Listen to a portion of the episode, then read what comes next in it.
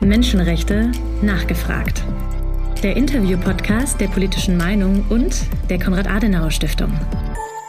Heute mit Hallo, ich bin Kerstin Neuhaus. Ich bin Referentin für politische und Öffentlichkeitsarbeit beim Bündnis Nordisches Modell, bin außerdem Sozialarbeiterin und ich setze mich dafür ein, dass in Deutschland das nordische Modell eingeführt wird.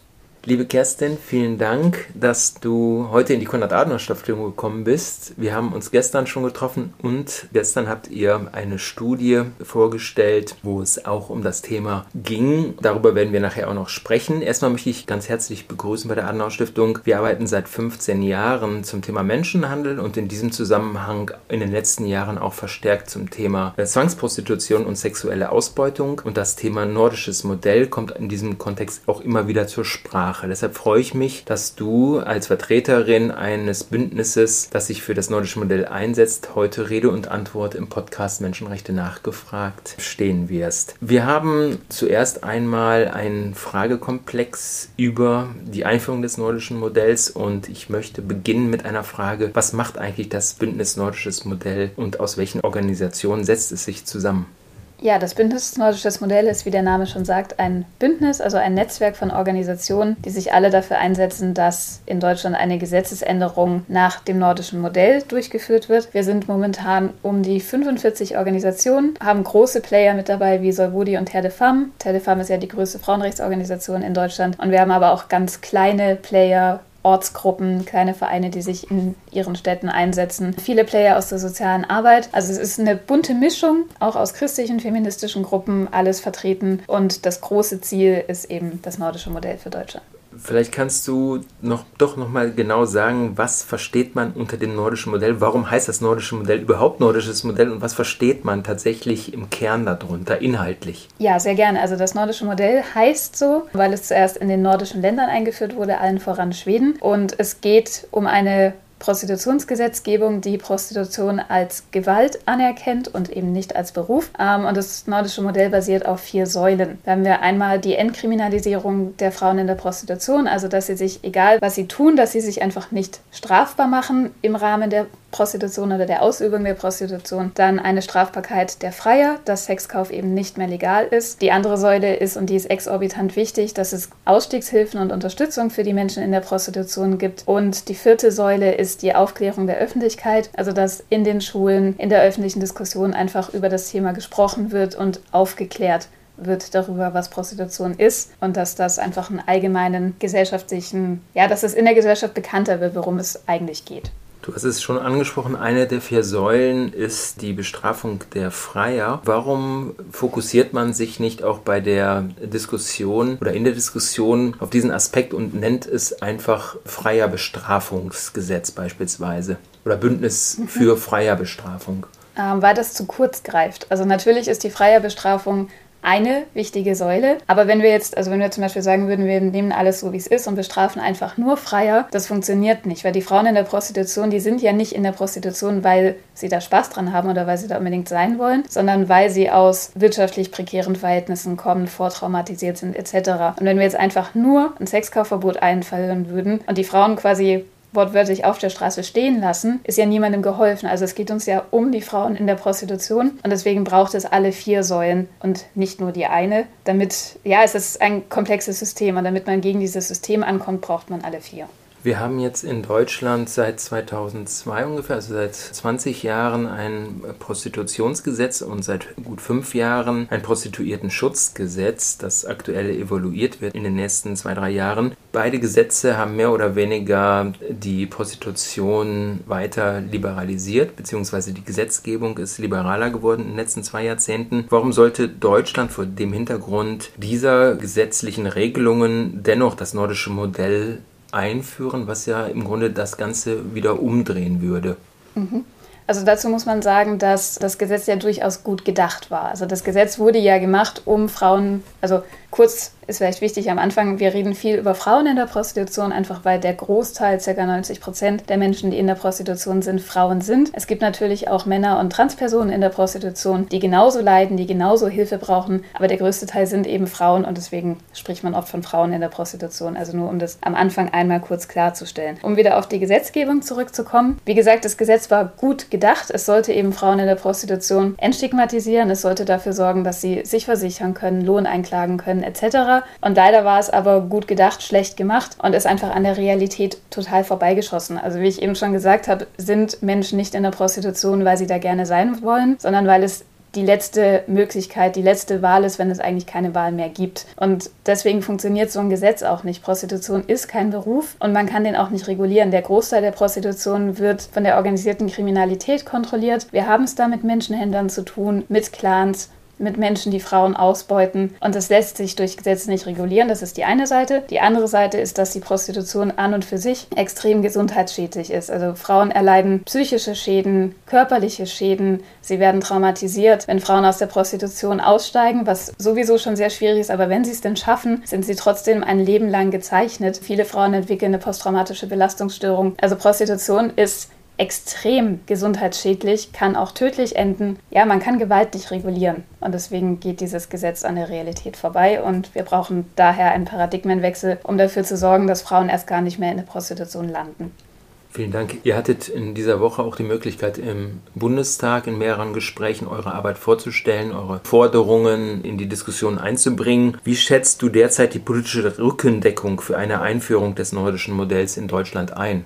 Es ist gemischt. Also es gibt durchaus Abgeordnete, die das nordische Modell befürworten, die das auch als ein Gesetz sehen, das man ändern muss und an dem wir was machen müssen. Es gibt derzeit keine Partei, die sich geschlossen fürs nordische Modell einsetzt. Also es ist noch viel zu tun. Aber wir haben durchaus den Eindruck, dass der Wind sich allmählich dreht und eine Entwicklung in der Gesellschaft, aber auch in der Politik in Richtung nordisches Modell stattfindet. Ich hatte in dem vorletzten Podcast über das Thema feministische Außenpolitik gesprochen und da ging es auch um die Europaratskonvention, die sogenannte Istanbul-Konvention gegen Gewalt, gegen Frauen und gegen häusliche Gewalt. Ihr habt 2021 einen sogenannten Schattenbericht äh, vorgelegt da geht es um die Umsetzung der Istanbul-Konvention in Deutschland. Kannst du etwas dazu sagen? Weil ich glaube, in der Berichterstattung Deutschlands selber das Prostitutionsthema nicht angesprochen wird, aber in eurem Schattenbericht durchaus, warum ihr das sozusagen dann geliefert habt, diesen Bericht? Ja, also vielleicht kurz zu Anfang. Ich habe den Bericht selber nicht mitgeschrieben, weil ich zu dem Zeitpunkt gerade Bachelorarbeit geschrieben habe. Deswegen bin ich da nicht ganz so drin. Aber es geht im Kern darum, dass wir der Meinung sind, dass Prostitution Gewalt gegen Frauen ist und dass deswegen Prostitution mit in die Istanbul-Konvention reingehört und dass die Forderungen der Istanbul-Konvention auch für Frauen in der Prostitution gelten müssen. Gibt es auch, um jetzt nochmal auf das Thema feministische Außenpolitik zu sprechen zu kommen, unabhängig oder über die Istanbul-Konvention hinausgehend Anknüpfungspunkte eurer Arbeit, wo ihr sagt, okay, das ist tatsächlich auch für die feministische Außenpolitik relevant, das Thema? Ja, total. Also man sieht ja, wenn man sich, selbst wenn man nur die offiziellen Zahlen zur Prostitution anguckt, also die ganzen nicht angemeldeten Frauen noch gar nicht mit eingerechnet, dann sieht man, dass der Großteil der Frauen, die in der Prostitution sind, keine deutschen Staatsbürger sind. Das heißt, es ist ein internationales Thema. Ausländische Frauen kommen nach Deutschland und werden von deutschen Männern gekauft. Es gehen aber auch deutsche Männer ins Ausland und kaufen da Frauen. Also Prostitution ist ein grenzüberschreitendes Phänomen und deswegen hat das sehr viel mit Außenpolitik zu tun. Man sieht das jetzt auch in Frankreich zum Beispiel. Frankreich hat jetzt das nordische Modell eingeführt 2016. Daraufhin sind dann erstmal in Spanien und in Deutschland die Bordelle aus dem Boden geschossen, weil das die Grenzregionen zu Frankreich sind. Also wenn, wenn ein Land seine Politik, seine Gesetzgebung ändert, hat das Einfluss auf die anderen Länder. Und deswegen hat es auch viel mit Außenpolitik zu tun. Es gibt eine relativ aktuelle Publikation zu dem Thema nordisches Modell, wo von einer fünften Säule gesprochen wird. Du hast mhm. gerade vier Säulen vorgestellt, hast aber im Vorgespräch auch schon gesagt, dass die fünfte Säule bei euch integriert ist in diesen vier Säulen. Kannst du dazu was sagen? Weil das ist ja auch entwicklungspolitisch äh, sehr spannend.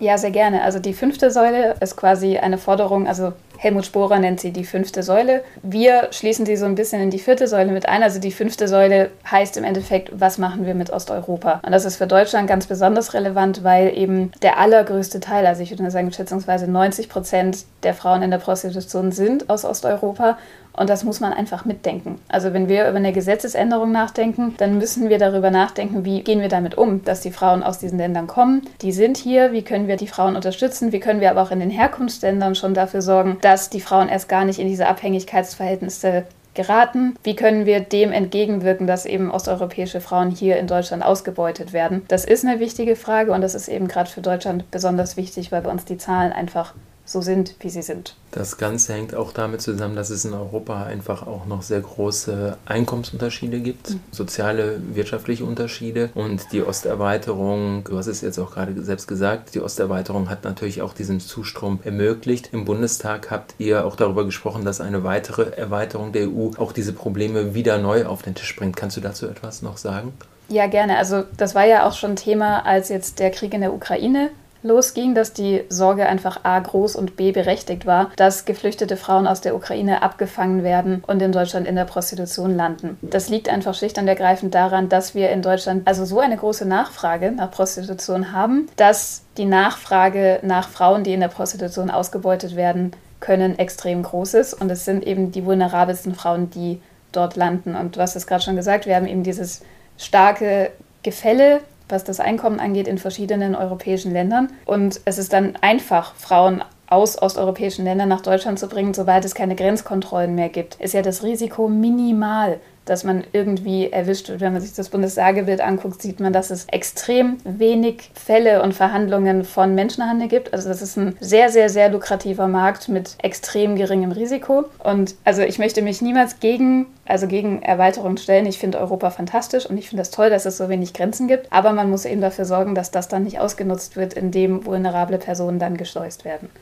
Vielen Dank. Gehen wir zum zweiten Fragenkomplex über den ich internationale Erfahrungen mit dem nordischen Modell und Flickenteppich Europa nennen möchte. Das Europäische Parlament hatte bereits im Jahr 2014, allerdings in einer damals rechtlich nicht bindenden Resolution, den Mitgliedstaaten der Europäischen Union empfohlen, entsprechend dem damals bereits in Schweden, Island und Norwegen eingeführten nordischen Modell den Kauf sexueller Dienstleistungen auch in den anderen europäischen Staaten zu kriminalisieren, zu verbieten. Seitdem haben 2015 Nordirland, 2016 Frankreich und 2017 Irland das nordische Modell eingeführt. Europa ist hier also immer noch ein Flickenteppich geblieben. Die Mehrheit der Staaten haben das nordische Modell noch nicht angenommen. Zugleich gibt es auch durch den sogenannten Brussels Call ein europäisches Lobbying für eine Europa ohne Prostitution. Also auf der zivilgesellschaftlichen Ebene wird der politische Druck weiter erhöht. Fokussieren wir uns einmal auf Frankreich, das 2016, wie gesagt, das nordische Modell eingeführt hat. Wir waren gestern zu Gast in der französischen Botschaft hier in Berlin am Pariser Platz und und der Botschafter Frankreichs hat das in Frankreich eingeführte nordische Modell sehr gelobt, hat zwar gesagt, dass es nicht perfekt funktioniert nach dem es jetzt sechs Jahre eingeführt ist. Dennoch hat er es für Deutschland empfohlen. Meine Frage an dich, sind die französischen Erfahrungen auch die überwiegend positiven Erfahrungen auf Deutschland übertragbar. Ich habe auch mit einem anderen Mitarbeiter der französischen Botschaft darüber gestern diskutiert der auch in Stockholm auf Posten war. Er hat mehrere Punkte ganz konkret angesprochen, die als, sagen wir mal, Probleme der Umsetzung des nordischen Modells in Frankreich auch angesehen werden können. Er sagte, dass es viele Massagesalons gibt, seit das Modell eingeführt wurde und Prostitution da sozusagen verschleiert weiterhin stattfindet. Er sagte auch, dass die Verfolgung von Prostitution zwar in Paris relativ stark ist, äh, aber außerhalb der Hauptstadt, vor allem auch in den kleineren Gemeinden, weniger konsequent äh, stattfindet. Also es gibt es gibt einige Defizite bei der Umsetzung. Und eine weitere Kritik aus eurem Kreis war, dass gerade, du hattest es vorhin auch schon angesprochen, dass gerade in Grenzregionen sich die Prostitution dann aus Frankreich nach Deutschland, namentlich auch in Saarland, verlagert hat. Das heißt, es gibt tatsächlich einige Probleme in den letzten Jahren, die sogar dann auch in Deutschland stärker geworden sind. Daher deine Einschätzung zum, zur Umsetzung des nordischen Modells in Frankreich. Inwieweit sind diese französischen Erfahrungen trotzdem, sagen wir mal, ermutigend, dass man sagen kann, wir sollten es in Deutschland auch einführen? Ja, jetzt weiß ich gar nicht, wo ich anfangen soll vor lauter Fragen. Also generell kann man sehen, dass es in Frankreich wirklich schon sehr gut funktioniert. In der abolitionistischen Szene sind wir auch jetzt alle große Fans vom französischen Gesetz, weil es das Gesetz ist, das bisher wirklich am ausgefeiltesten ist und vor allem auch einen starken Fokus auf der Arbeit mit den Frauen hat, also auf den Ausstiegshilfen. Frankreich hat von Anfang an sehr viel Geld in die Hand genommen, um Ausstiegshilfen aufzubauen, zu unterstützen. Und es gibt jetzt auch schon die ersten Zahlen dazu, in denen man eben sehen kann, dass das auch gut angenommen wird, dass mehr Ausstiegsprogramme implementiert wurden. Also da tut sich einiges. Natürlich steht und fällt jedes Gesetz mit seiner Umsetzung. Also auf dem Papier ist das immer schön, aber wenn es keiner kontrolliert, dann passiert auch nichts. Also egal in welchem Land wir das nordische Modell haben, man könnte immer mehr machen. Also die Polizei könnte mehr kontrollieren, könnte mehr Freier bestrafen. Es braucht immer mehr Ausstiegshilfen. Ich bin ja jetzt Sozialarbeiterin, mir laufen die Jobs hinterher. Also es gibt auch immer zu wenig Sozialarbeiter. Das Problem haben wahrscheinlich auch nicht nur wir. Also man könnte immer mehr machen. Gleichzeitig sieht man aber in Frankreich, dass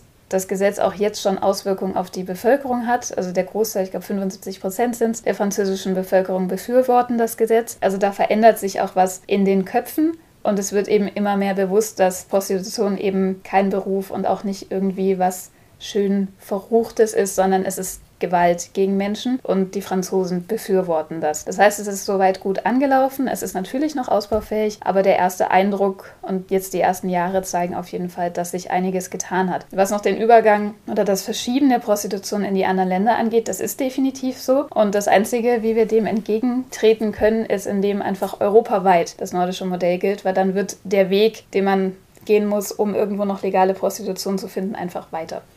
Die nächste Frage. Vielen Dank, dass du die komplexen Fragen so gut zusammengefasst hast. Die nächste Frage ist dafür dann auch sehr kurz. Wir haben gestern auch darüber gesprochen, dass in Spanien das nordische Modell aktuell auch in der Diskussion ist. Inwiefern und warum ist man in der Diskussion und im politischen Prozess bereits weiter als wir hier in Deutschland?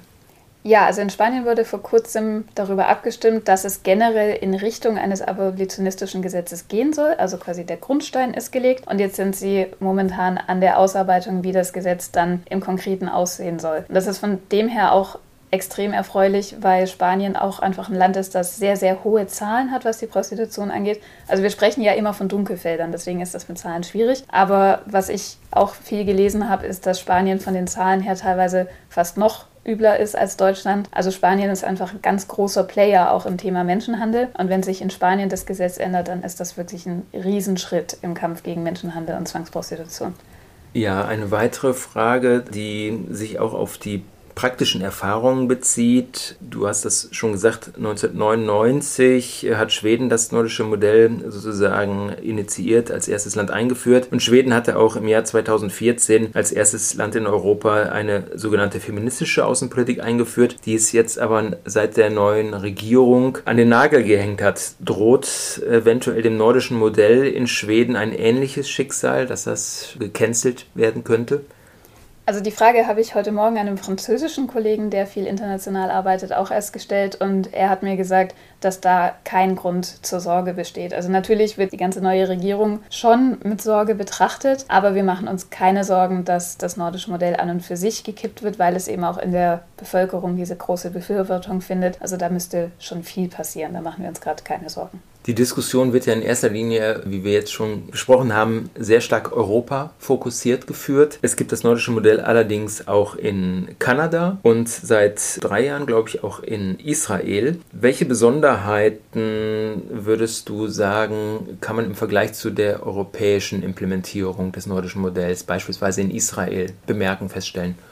Also was in Israel sehr spannend ist und woran man auch merkt, dass das wirklich gut durchdacht wurde, ist, dass Israel das nordische Modell beschlossen hat und dann aber eine Übergangsfrist festgelegt hat, bis das Gesetz dann wirklich greift. Das ist einfach dazu gedacht gewesen, Ausstiegshilfen wachsen nicht aus dem Boden. Das muss man alles aufbauen, das ist komplex, man braucht Personal, es braucht Konzepte, das braucht alles Zeit. Und um zu verhindern, dass eben nicht das passiert, dass der Sexkauf verboten wird und damit quasi das Geld und die Kundschaft wegfällt und dann stehen die Frauen da ohne Einnahmequelle. Damit das nicht passiert, sondern die Frauen aufgefangen werden können und das, ich sage jetzt mal, das Sozialsystem, also das Netz einfach stark genug ist, um diese Frauen auch wirklich auffangen zu können. Dafür hat man diese Übergangsfrist eingeführt. Und das ist eine Besonderheit, die wir auch sehr gut finden.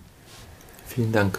Im nächsten Fragenkomplex möchte ich mich mit dir über die von euch in dieser Woche vorgestellte sogenannte Freier-Studie unterhalten. Ihr habt sie in der Bundespressekonferenz vorgestellt. Der Langtitel lautet Männer in Deutschland, die für Sex zahlen und was sie uns über das Versagen der legalen Prostitution beibringen. Ein Bericht über das Sexgewerbe in sechs Ländern aus der Perspektive der gesellschaftlich unsichtbaren Freier. Worum geht es in dieser Studie? Ja, zunächst vielleicht noch mal kurz, um klarzustellen, wer in diesem Fall wir ist. Also die Studie wurde nicht vom Bündnis in Auftrag gegeben oder herausgegeben oder wie auch immer, sondern ist ein Produkt der amerikanischen NGO Prostitution Research and Education. Und ich habe als Interviewerin an dieser Studie mitgearbeitet. Also ist jetzt quasi ein anderer Hut. Und wie der Name schon sagt, geht es in der Studie um Freier. Wir haben insgesamt 763 Freiern, Freier in sechs verschiedenen Ländern und 96 Freier hier in Deutschland befragt. Das ist eben der Teil, bei dem ich auch mitgearbeitet habe. Und ums ging es eben darum herauszufinden, wer sind Freier, was wissen sie, wie sehen sie Prostitution, was kriegen sie da alles mit, etc. Welche Länder wurden außer Deutschland untersucht und warum habt ihr euch für diese Länder entschieden?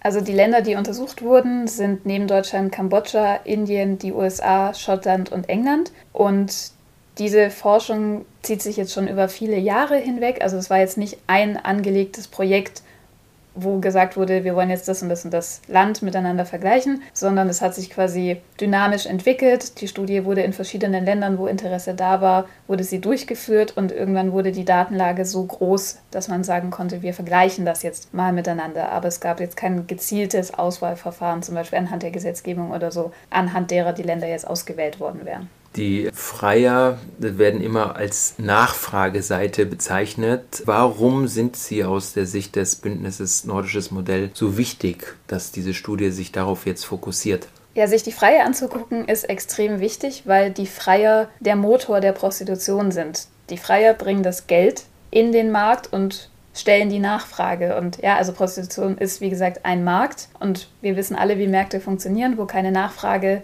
da kein Angebot. Das heißt, wenn es keine Freier gäbe, wenn es keine Nachfrage nach käuflichem Sex gäbe, dann hätten wir auch keine Prostitution und dann würden auch keine Frauen über Ländergrenzen hinweg verschleppt werden, um dann in der Prostitution zu landen. Das heißt, einerseits sind sie einfach der Motor, der das Ganze am Laufen hält und gleichzeitig, und das fällt einfach häufig unter den Tisch, sind die Freier diejenigen, die die Frauen am Ende des Tages verletzen, wenn die Frau nicht freiwillig in der Prostitution ist, vergewaltigen. Also der Freier ist ja ein ganz wichtiger Teil. Und wenn man sich die Diskussion um Prostitution anguckt, dann fallen die aber komplett hinten runter. Also es wird immer gefragt, macht sie es freiwillig und ist der Zuhälter jetzt der Manager oder beutet er sie aus und ist das Wucher, was der Bordellbetreiber da macht. Also das wird alles diskutiert, aber niemand spricht über Freier, über das, was die Freier nachfragen, was sie fordern, was sie mit den Frauen machen und eben auch, was sie wissen und ob sie das sehen, ob die Frau jetzt gezwungen ist oder nicht. Mal ganz abgesehen von der Frage, dass auch nicht diskutiert wird, ob wir das wollen, dass Männer sich den Zugang zum Körper einer anderen Person kaufen können. Das ist eben das, was immer hinten runterfällt in der Diskussion und deswegen ist es extrem wichtig, darüber zu sprechen und da ein Licht drauf zu werfen.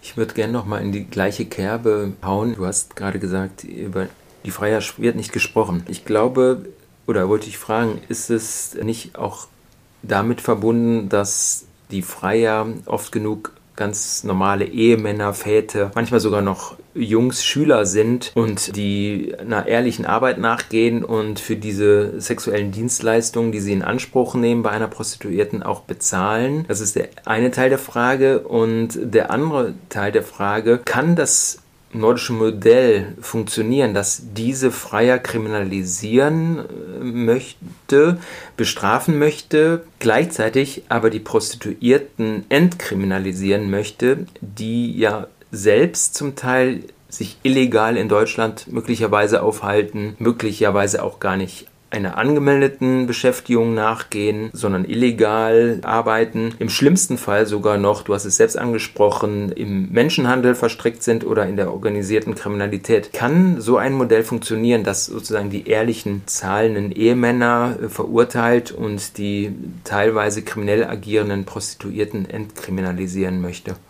Ja, also es ist durchaus so, dass das nordische Modell ein bisschen braucht, bis man das Konzept verstanden hat. Weil auf den ersten Blick sieht es erstmal komisch aus, zu sagen, man kriminalisiert die eine Seite, die andere Seite aber nicht. Wenn man dann aber ein bisschen tiefer einsteigt und sich das Ganze wirklich mal anschaut, ist es ja in den meisten Fällen eben so, dass die Frau in der Prostitution sehr viele Zwänge hat, die sie in die Prostitution bringen und eben ein Opfer von entweder Menschenhändlern oder eben auch einfach wirtschaftlicher Not, Traumatisierung etc. ist, während der Freier in der Machtposition ist. Der Freier hat das Geld, der Freier trifft die Entscheidung, ich gehe jetzt dahin und kaufe mir diese Frau. Die Frau hat meistens nicht sehr freiwillig die Entscheidung getroffen, ich gehe jetzt dahin und verkaufe mich. Also es ist ein extremes Machtgefälle und es ist ein Fehlen von Konsens. Also das Geld wird ja bezahlt, weil ansonsten ohne Geld kein Konsens da wäre. Sprich, wir haben ein Machtgefälle und sexuelle Gewalt. Also die meisten Frauen sind ja wie gesagt nicht freiwillig in der Prostitution und wenn ich mit jemandem unfreiwillig Sex habe, dann ist das eine Vergewaltigung. Also Freier sind Straftäter. Sie müssen nur dementsprechend auch definiert werden und da fehlt einfach noch sehr oft der gesellschaftliche Blick, das wirklich zu verstehen, was ein Mann da eigentlich tut. Und oft hört eben der Gedankengang quasi vor der Schlafzimmertür auf und man muss einfach wirklich mal darüber sprechen, was da eigentlich passiert. Also, dass ein Mann dafür bezahlt, dass eine Frau ihm dann sämtliche Wünsche erfüllt, ob sie das jetzt möchte oder nicht. Das ist Prostitution. Und dann, wenn man sich das klar macht, dann ergibt das sehr viel Sinn, zu sagen, man entkriminalisiert das Opfer und man kriminalisiert den Täter. Und das ist es, was es im Endeffekt ist.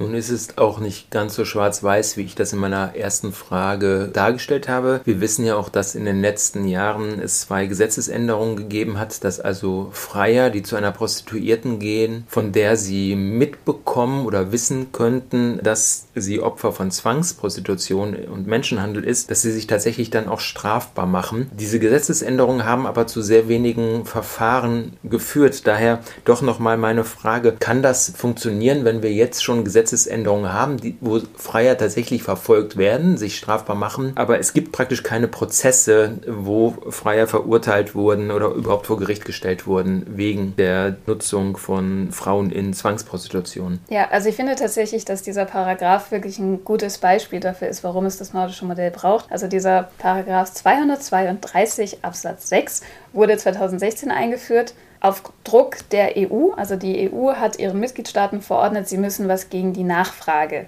machen. Und daraufhin hat dann Deutschland diesen Paragraphen verabschiedet, in dem drin steht, dass Menschen, die Sex von Personen unter Zwang kaufen, sich strafbar machen. Das Problem in diesem Paragraphen ist, dass der Vorsatz, also es musste nachgewiesen werden, dass der Freier das wusste. Und das nachzuweisen ist nicht möglich. Also da müsste dann ja quasi die Prostituierte mit Handschellen oder mit tausend blauen Flecken da stehen, damit man wirklich beweisen kann, dass das der Fall ist. Mal ganz davon abgesehen, dass in den meisten Menschenhandelsfällen und im Prozess die Freier überhaupt nicht vorkommen. Also es wird einfach nicht nachgeforscht, welcher Freier ist denn da hingegangen und die Freier sind ja auch nicht ganz blöd, die meisten zahlen jetzt nicht mit Kreditkarte und da wird nicht nachgeforscht. Jetzt wurde der Paragraph letztes Jahr nochmal angepasst, sodass es jetzt nicht mehr nachgewiesen werden muss, dass er es wusste, sondern es reicht jetzt die Fahrlässigkeit. Werden wir mal sehen, ob das was bringt. Aber das ist eben das, womit es steht und fällt. Also ein Mann kann eigentlich nicht wissen, wenn er die Frau vor sich stehen hat, ob sie das wirklich freiwillig macht oder nicht. Also jeder Freier, jeden Tag, der zu einer Prostituierten geht, geht das Risiko ein, in dem Moment eine Vergewaltigung zu gehen,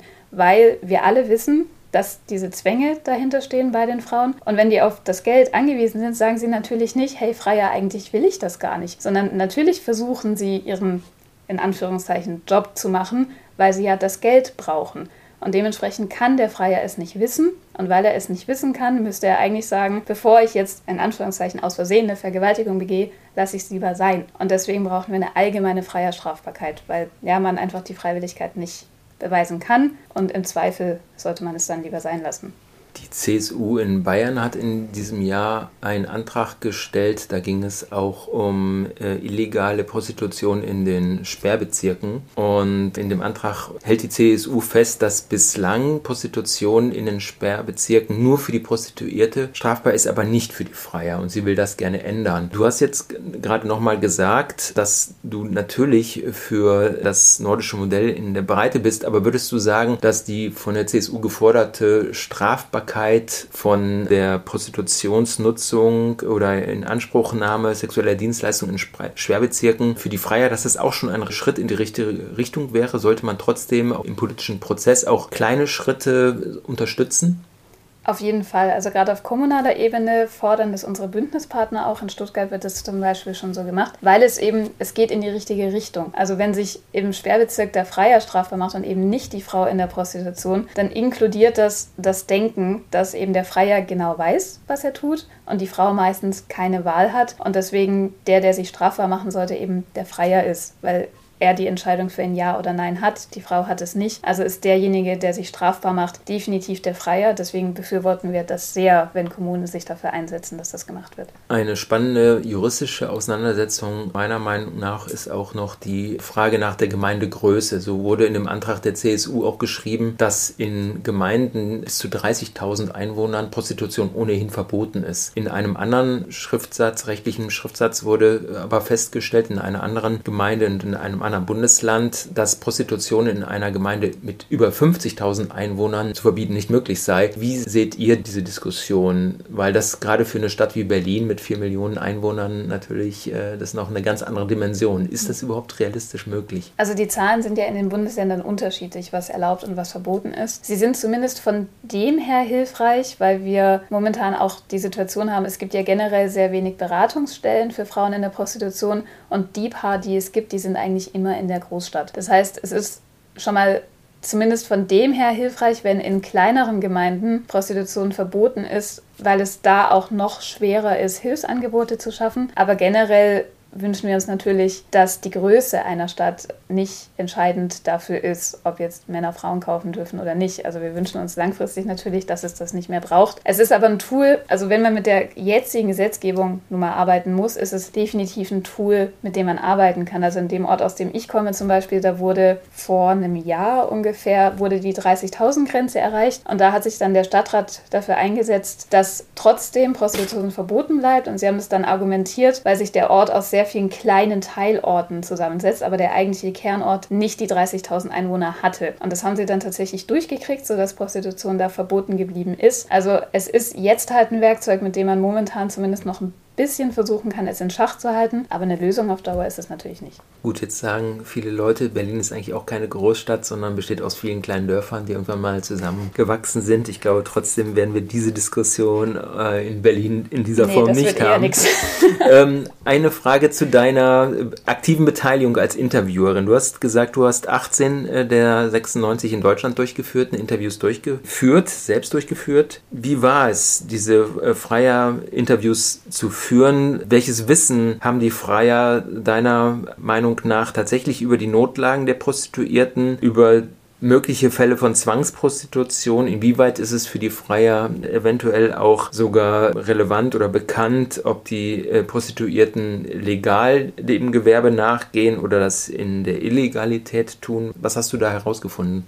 Also wie es war, die Interviews zu führen, das war auf jeden Fall sehr spannend, aber auch definitiv herausfordernd, weil man ja einfach anderthalb bis zwei Stunden jemandem gegenüber sitzt, sich zu 100 Prozent auf diese Person konzentrieren muss. Und wir auch oder ich in den Gesprächen auch oft das, Pro also ich sage jetzt mal Problem, so schlimm war es jetzt auch nicht, aber die Freier oft versucht haben, persönliche Grenzen zu sprengen. Also sie haben dann versucht, aus dieser Interviewsituation mit mir herauszukommen und mir dann persönliche Fragen gestellt, also ob ich Single bin und was, was ich denn mache. Und also man verteidigt quasi so als Interviewer auch die ganze Zeit seine eigenen Grenzen. Das ist mir jetzt in einem anderen Kontext wenn ich ein Interview geführt habe oder ein professionelles Gespräch geführt habe, noch nicht passiert. Also da war oft so dieses Bestreben vor den Freiern da, irgendwie diese Situation aufzubrechen und an die Person ranzukommen. Was jetzt so die Ergebnisse angeht, also was ich sehr schockierend fand, auch in den Gesprächen, aber auch in der Nachbearbeitung der Fragen, ist, dass die Freier wirklich alles wissen. Also die Freier sehen, beobachten extrem viel Gewalt. Sie beobachten, wie die Frauen von Zuhältern geschlagen werden. Und einer berichtet von Zuhältern, die den Frauen die Fingernägel abgezogen haben, wenn sie nicht getan haben, was sie sollten. Sie erzählen uns, wie die Frauen unter Drogen gesetzt werden, dass die Frauen das nicht freiwillig machen. Einer berichtet uns, wie die Frauen geschlagen wurden. Also es passiert extrem viel Gewalt und die Freier kriegen das alles mit.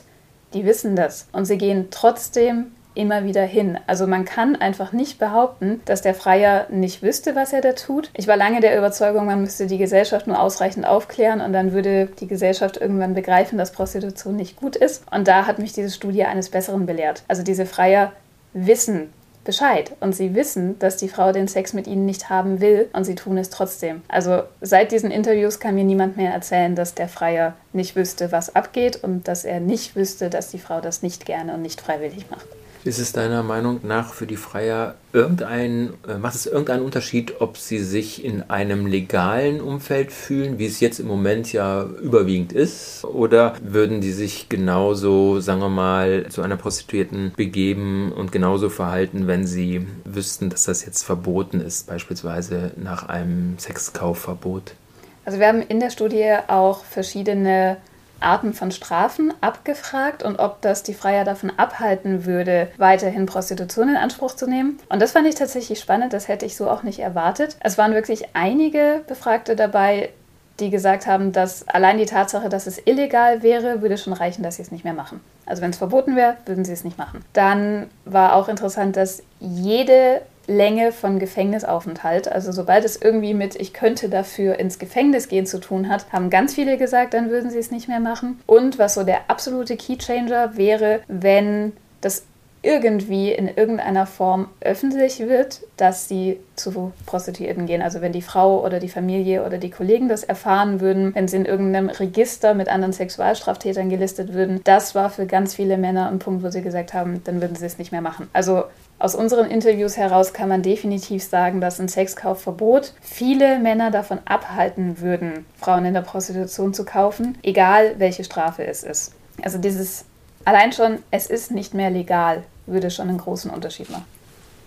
Im Themenbereich Prostitution hat man früher ja auch immer über die Sittenwidrigkeit gesprochen. Auch die CDU-CSU hat 2001 noch einen Entschließungsantrag vorgelegt, um den Gesetzentwurf der rot-grünen Bundesregierung etwas entgegenzusetzen und das Prostitutionsgesetz zu verhindern. Äh, da wurde auch nochmal die Sittenwidrigkeit der Prostitution gesprochen. Ein wichtiger Punkt war, dass äh, man traditionell immer nur über die Sittenwidrigkeit der Prostitution, aber nicht der Nachfrage verfolgt hat, was in der Diskussion schon äh, sehr wichtig ist, was Dazu kommt, dass man auch sehr selten in der Diskussion über die Frauenverachtung der Freier gesprochen hat. Und mich hat das sehr geschockt, als ich das zum ersten Mal gehört habe, dass es sogenannte Freierforen im Internet gibt und dass Frauen da nicht nur als Ware bezeichnet werden, sondern auch wirklich mit den schlimmsten, frauenverachtendsten äh, Sprüchen sozusagen charakterisiert werden. Inwieweit war das in deinem Interview, in deinen Interviews zu spüren, dass die Freier, die du interviewt hast, dass sie tatsächlich auch mit äh, Verachtung äh, für die Prostituierten, die diese Dienstleistung in Anspruch genommen haben.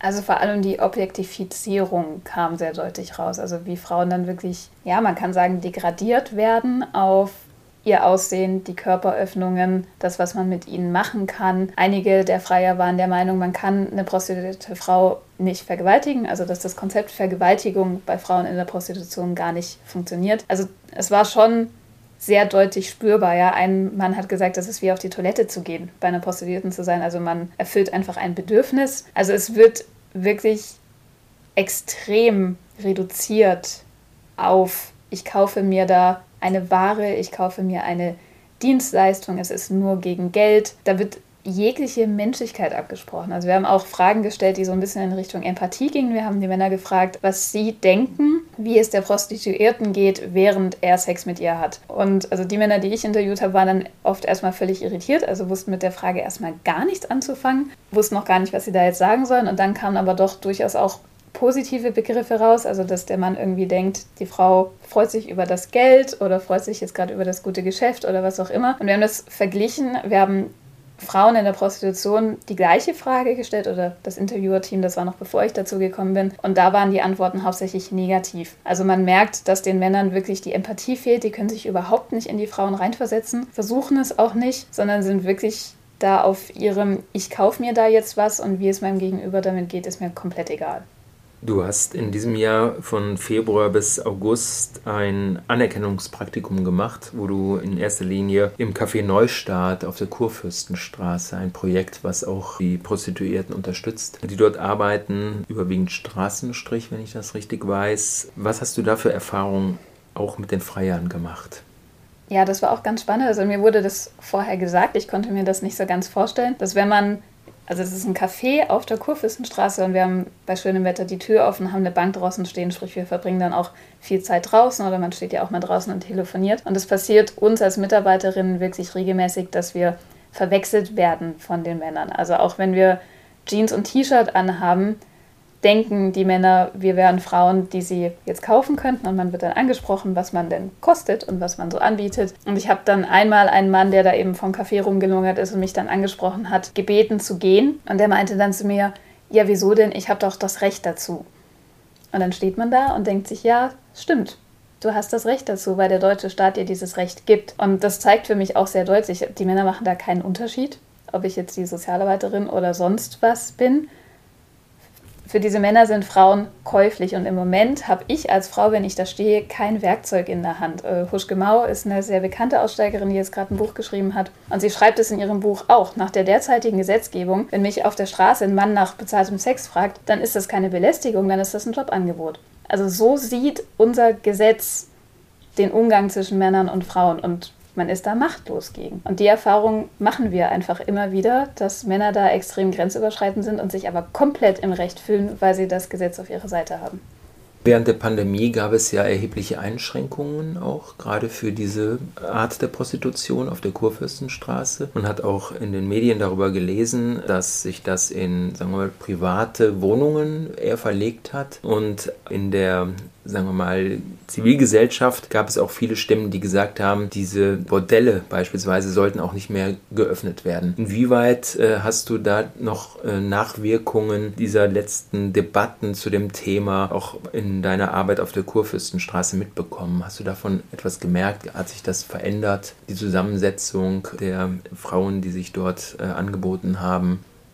Also ich war ja erst nach Corona da, also ich bin Februar 22 nach Berlin gekommen. Von dem her habe ich jetzt nicht den Vorher-Nachher-Vergleich. Allerdings hat Gerhard Schönborn, also der Chef von Café Neustadt, mir erzählt, dass es vor Corona wesentlich mehr Frauen waren, die dann, als Corona und der Lockdown kam, von heute auf morgen verschwunden sind. Also die waren dann plötzlich weg wurden von ihren Zuhältern eingesammelt, sind ins Heimatland, einige sind dann auch nicht wieder zurückgekommen. Und dann konnte man aber schon beobachten, so im Laufe des halben Jahres, wie das dann wieder mehr wurde. Also wie es langsam wieder angewachsen ist und der Straßenstrich dann auch wieder zugenommen hat. Es ist jetzt ein bisschen schwer zu sagen, weil die Kurfürstenstraße sich zurzeit auch sehr verändert. Also da sind jetzt viele Neubauten, teure Eigentumswohnungen, also findet viel Gentrifizierung statt. Da war früher viel Brachland, so ein alter Parkplatz und wo einfach Prostitution dann stattgefunden hat, weil es so ein bisschen so ein nicht genutztes, verlorenes Gelände war. Und meiner Meinung nach ist es jetzt speziell auf der Kurfürstenstraße eher die Gentrifizierung als Corona, die das verändert.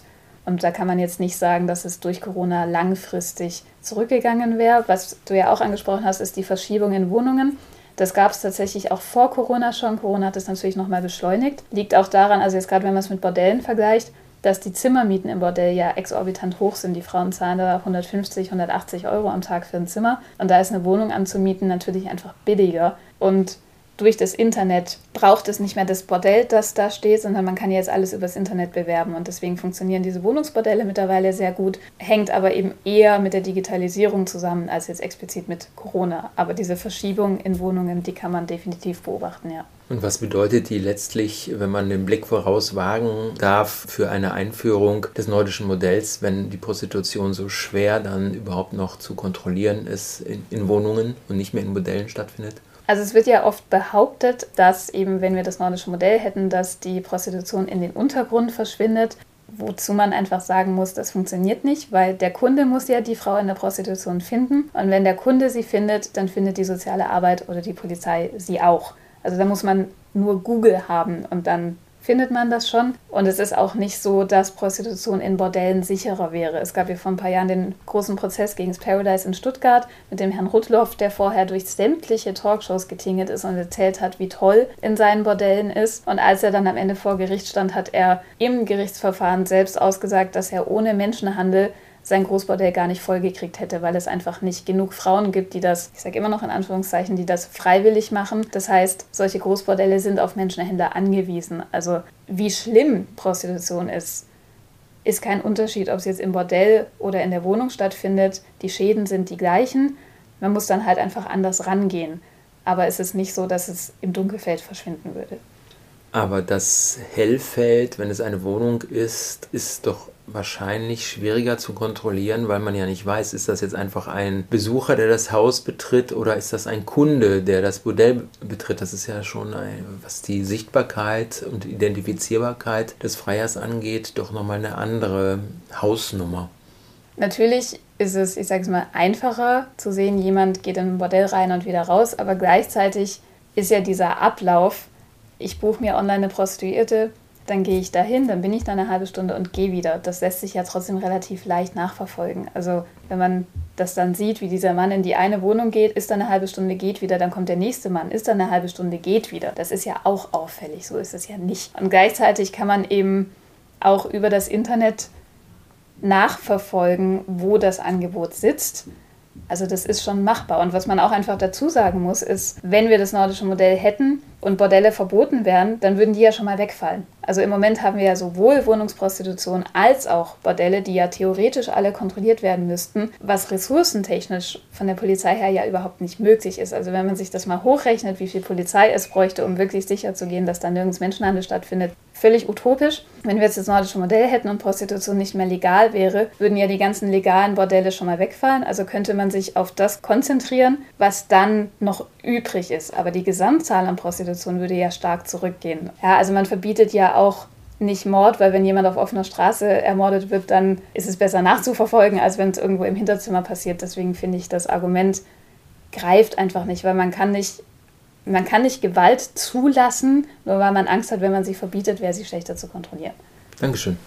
In der vierten Fragerunde möchte ich mit dir über die Gegenstimmen aus Lobbygruppen Gruppen, aus Feministinnenkreisen, aus Politik sprechen. Ein aktueller Anlass ist eigentlich die Pressekonferenz, die ihr gemacht habt. Vor zwei Tagen, da hat eine überregionale Tageszeitung daraus berichtet, äh, über eure Studie, hat dann auch aber die Gegenstimmen zitiert, namentlich die Berliner Beratungsstelle Hydra genannt, die fordert Rechte statt Verbote und sagt, man hilft keiner Berufsgruppe, wenn man ihr die Kundschaft wegnimmt. Da geht es also ganz klar gegen das nordische Modell. Wie geht euer Bündnis nordisches Modell mit diesen Gegenstimmen von Pro-Prostitutionslobbyisten, mit Kritikern aus sozialen Verbänden und Frauenorganisationen, die es ja auch gibt, und nicht zuletzt auch mit kritischen Stimmen aus der Politik um? Ja, also wir stellen uns diesem Gegenstimmen natürlich. Und das geht ja wirklich quer durch. Also es gibt in der Politik zwei Meinungen, es gibt auch in der sozialen Arbeit sogenannte Fachberatungsstellen, die auch Einstiegsarbeit machen oder Einstiegsberatung. Also das gibt es ja alles und die muss man sich natürlich auch stellen. Ja, wie gehen wir damit um? Wir liefern Argumente und wenn ich mir das eben zum Beispiel anschaue, Rechte statt Verbote, dann muss ich sagen, über wessen Rechte und über welches Verbot reden wir denn hier? Also wenn wir uns anschauen, was das eben für Frauen sind, die in der Prostitution sind, dann werden deren Rechte und vor allem deren Menschenrechte täglich mit Füßen getreten. Sie werden missbraucht, sie werden ausgebeutet. Es sind marginalisierte Personengruppen. Das kann man nicht wegargumentieren. Das merke ich auch, wenn wir mit Kaffee Neustadt, wenn wir Bordelleinsätze machen. Wir begegnen so oft Frauen in den Bordellen, die kein einziges Wort Deutsch sprechen und eingeschüchtert sind. Und da kann mir keine Pro-Prostitutionslobby weismachen, dass die Frau bei sich zu Hause in Rumänien mal Prostitution Berlin gegoogelt hat und sich dann ihr Ticket gekauft hat. Das ist einfach nicht das, wie es läuft. Sprich, zu behaupten, das wären alles selbstständige, glückliche Sexarbeiterinnen, geht einfach komplett an der Realität vorbei und lässt die Frauen meiner Meinung nach mit ihren Problemen im Regen stehen. Was die Verbote angeht, wir wollen ja niemandem verbieten, sich zu prostituieren, sondern wir verbieten einer Personengruppe, die aufgrund von Geld etc einen höheren Machtstatus hat als die, wie gesagt, sehr marginalisierten Personen in der Prostitution, diese zu kaufen. Also was wir verbieten wollen, ist, dass der eine Mensch den anderen Mensch gegen Geld ausnutzen kann, weil der andere Mensch nicht Nein sagen kann, weil er nicht in dieser Situation ist. Und es macht mich dann auch durchaus ein bisschen sauer, wenn dann solche Organisationen behaupten, sie würden sich für die Frauen in der Prostitution einsetzen. Und wenn man dann diese Organisationen fragt, ja, wie wollt ihr denn dafür sorgen, dass den Frauen in der Prostitution keine Gewalt mehr angetan hat, dass sie nicht mehr psychisch und physisch krank werden, dass sie eben nicht ausgebeutet werden, weil sie ihre Rechte nicht kennen, etc., dann werden die Antworten sehr schnell dünn. Und was einfach das große Ganze ist, ist, dass wir eben Prostitution nicht als Beruf definieren, sondern als Gewalt. Welche Argumente in der aktuellen Debatte, welche Argumente gegen das nordische Modell, zum Beispiel aus feministischer Sicht, sind für das Bündnis Nordisches Modell besonders relevant? Womit müsst ihr euch aktuell auseinandersetzen? Also das eine ist das, was wir vorhin schon mal hatten, deswegen gehe ich jetzt nicht mehr so sehr darauf ein, eben das Abrutschen ins Dunkelfeld, was, wie ich schon gesagt habe, einfach an der Realität vorbeigeht wenn jemand eine Frau in der Prostitution finden will, dann findet er sie auch. Das andere Argument, und das finde ich persönlich ein extrem zynisches und menschenverachtendes Argument, und das kam auch in der Freierstudie von den Freiern immer wieder, ist die Behauptung, wenn es keine Prostitution gäbe, dann gäbe es mehr Vergewaltigung. Das ist auf der einen Seite, was das Männerbild angeht, finde ich das ganz furchtbar, weil es ja im Endeffekt behauptet, Männer wären alles irgendwie unkontrollierte Tiere, die, wenn sie keine Frau in der Prostitution kaufen können, auf die nächste Frau auf der Straße losgehen. Da denke ich mir, einerseits muss man mal das Männerbild, das da projiziert wird, hinterfragen. Und gleichzeitig, selbst wenn es denn so wäre, was wären wir für eine Gesellschaft, wenn wir sagen würden, weil der Trieb der Männer so unkontrollierbar ist, opfern wir einen gewissen Prozentsatz Frauen, die wir quasi den Männern zum Fraß vorwerfen in der Prostitution, damit die anderen ihre Ruhe haben. Also es ist von beiden Seiten her gesellschaftlich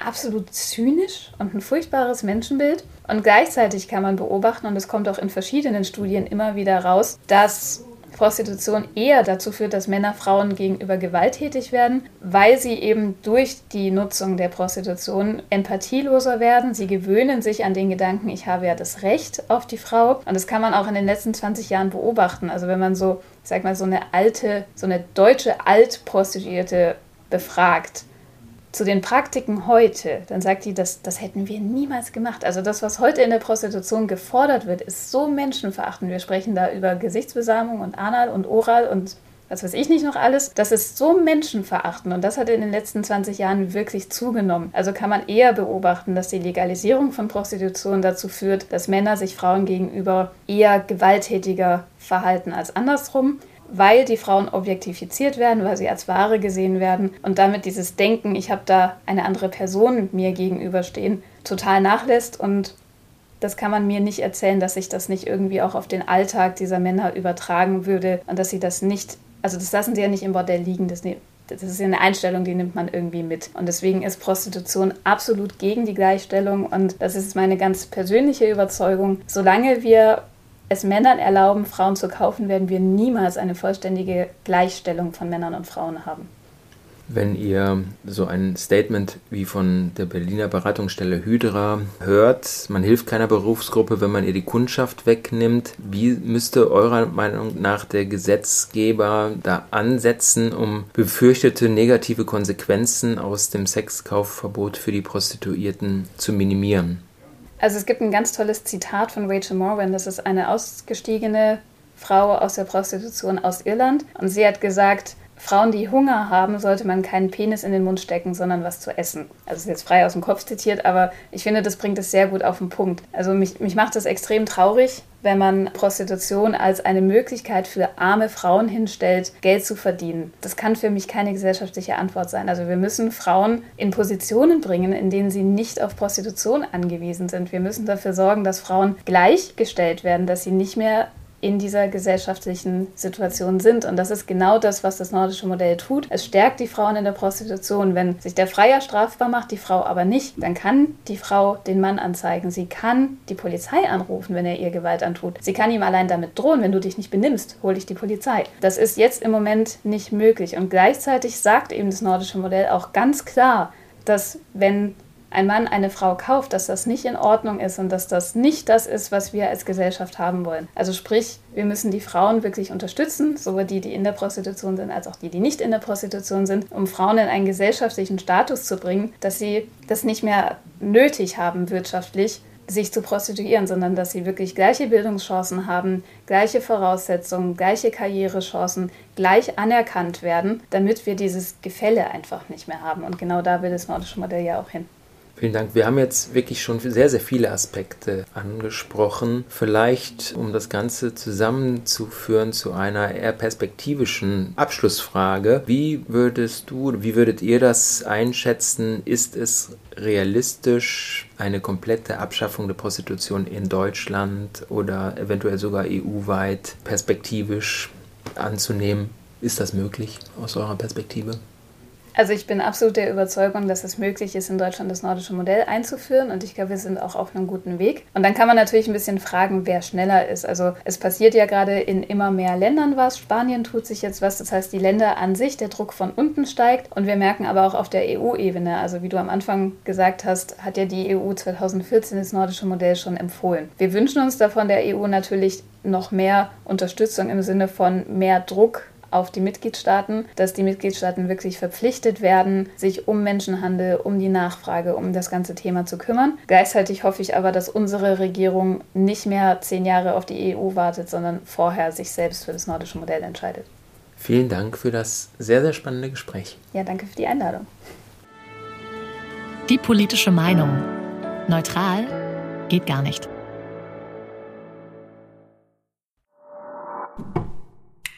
Ein Audiopodcast der Konrad-Adenauer-Stiftung.